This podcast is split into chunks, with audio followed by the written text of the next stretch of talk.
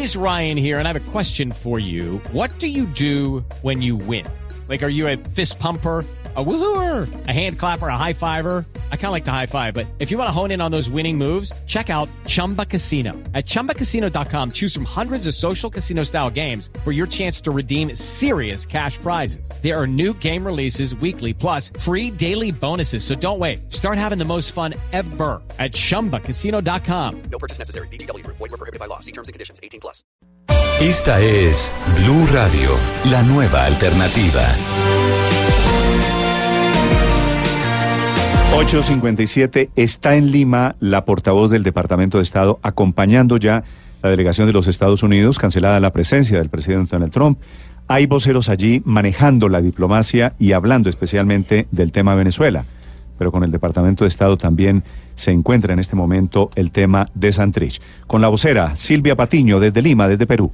Hola Néstor, buenos días. Lidia Barras es portavoz del Departamento de Estado de Estados Unidos y está aquí en eh, Lima acompañando por supuesto a toda la delegación de ese país en la Cumbre de las Américas. Lidia, gracias por atendernos eh, con Blue Radio y quisiera arrancar por un tema que involucra a Colombia y Estados Unidos y que tiene sin duda que ver con el tema de los cultivos ilícitos. Pronto saldrá el informe del Departamento de Estado con el número de cultivos ilícitos en eh, Colombia. No le fue muy bien al país el año pasado con más de 188 mil hectáreas cultivadas. ¿Cómo sale este informe? ¿Cómo le va a Colombia en 2017? Bueno, estamos aquí en la Cumbre de las Américas, así que más que nada viendo cuáles son los asuntos multilaterales que nos preocupan a todos. Uno de esos, obviamente, es el crimen transnacional que tiene que ver con el narcotráfico, ¿no es cierto? Y se está hablando de una, de, una manera sobre eh, la seguridad, de la importancia de proteger a los ciudadanos de las Américas, la importancia de combatir ese crimen transnacional eh, del narcotráfico que afecta a, los colombianos, afecta al país de Colombia, pero afecta a todos los países de Centroamérica, México y obviamente a los Estados Unidos. Sabemos también que no podemos hablar sobre la producción de drogas sin hablar sobre ah, la demanda, que lo tenemos en los Estados Unidos. Ah, no vamos a negarlo. Ah, es un problema importantísimo que nos afecta a las familias, a las comunidades y tenemos que combatirlo en los Estados Unidos. Nuestro gobierno ya está haciendo un gran esfuerzo de de trabajar con comunidades e invertir en el problema de demanda.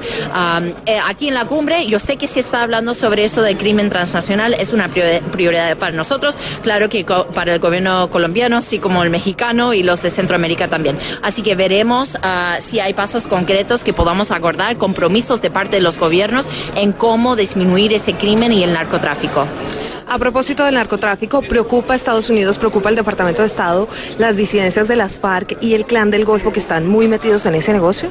Lo hemos dicho siempre, estuvimos nosotros con el gobierno de Colombia en tiempos de, guerra y de inseguridad. Ahora mismo estamos con el gobierno ah, y el pueblo colombiano en tiempos de paz y es un proceso largo, sabemos. Ah, el embajador Whitaker en Colombia lo ha dicho muchas veces que estamos apoyando ese proceso político, pero las instituciones instituciones colombianas son fuertes, ah, son democráticas y, veremos ah, cómo es que pueden resolver eso. Ah, al mismo tiempo sabemos que este proceso de paz nos trae a la región mucha, muchos beneficios para, para trabajar en conjunto de una forma franca sobre el asunto la crimen, del crimen perdón, y cómo, cómo podemos cooperar de una, de una forma más plena. Y, Colombia ha, ha surgido como un líder en la región en cuanto al grupo de Lima y el asunto de Venezuela también. Así que son temas que son amplias y, ah, tenemos que verlo de una manera más grande tengo que hacerle esta pregunta a propósito de narcotráfico y a propósito, por supuesto, de un tema coyuntural hoy en Colombia que involucra a su país y tiene que ver con alias Jesús Antrich, pedido en extradición por Estados Unidos, capturado esta semana en Colombia. ¿Cuándo el Departamento de Estado podría hacer el pedido formal de esa extradición? Uh, las extradiciones y esos asuntos se tratan a través del Departamento de Justicia. Uh, y obviamente el Departamento de Justicia lo dice cada vez cuando hay casos que están abiertos no se comenta, así que ah, esto queda por ver y el gobierno de los Estados Unidos tendrá un anuncio cuando, cuando, sea, cuando esté listo. ¿Hay alguna sospecha adicional de que otros guerrilleros de las FARC que tal vez puedan estar haciendo esto y esto pone en riesgo de alguna manera el proceso de paz?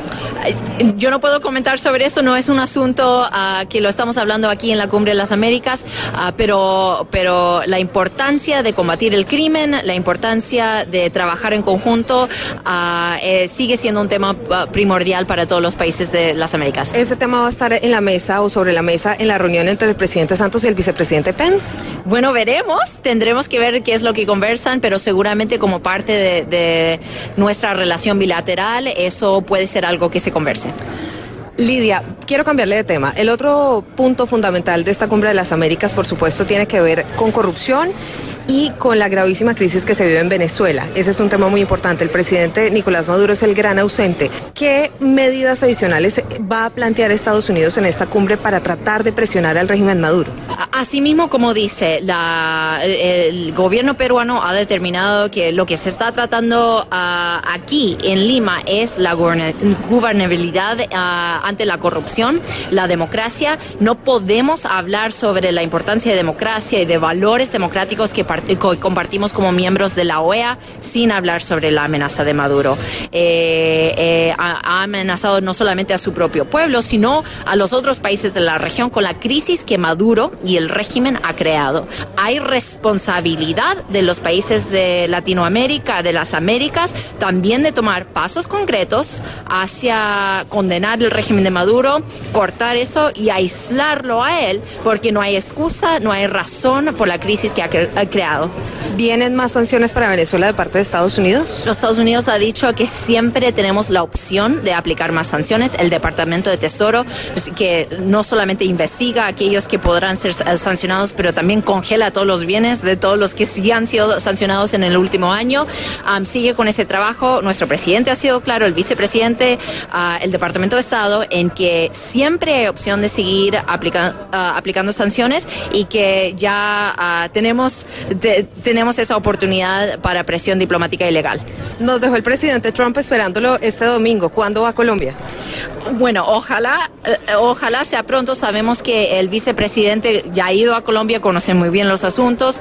Eh, el presidente Trump quiso ir, sabe que como socio en la región Colombia uh, sigue siendo uno de nuestros pri principales socios uh, en cuanto a, comercio, en cuanto a la democracia, en cuanto a las oportunidades que tenemos para crecer como una relación bilateral. Así que queda pendiente para que anuncie el presidente Trump cuando, cuando puede uh, renovar esa cita con el pueblo colombiano. Lidia, gracias por estar con nosotros aquí en Blue Radio. Muchísimas gracias. Blue.